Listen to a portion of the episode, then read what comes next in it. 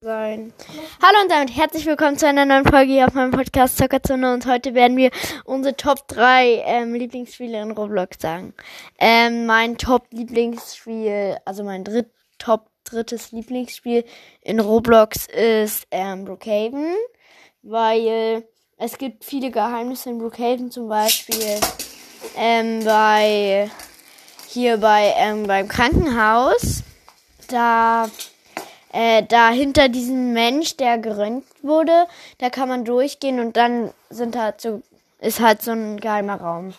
Ähm, mein zweitlieblingsspiel ist Resort Tycoon, weil er ist so riesig und äh, am Halloween oder an Weihnachten ähm, äh, ist halt so, da sind halt so Portale und da kann man rein und dann kann man seine Winterwelt oder so aufbauen.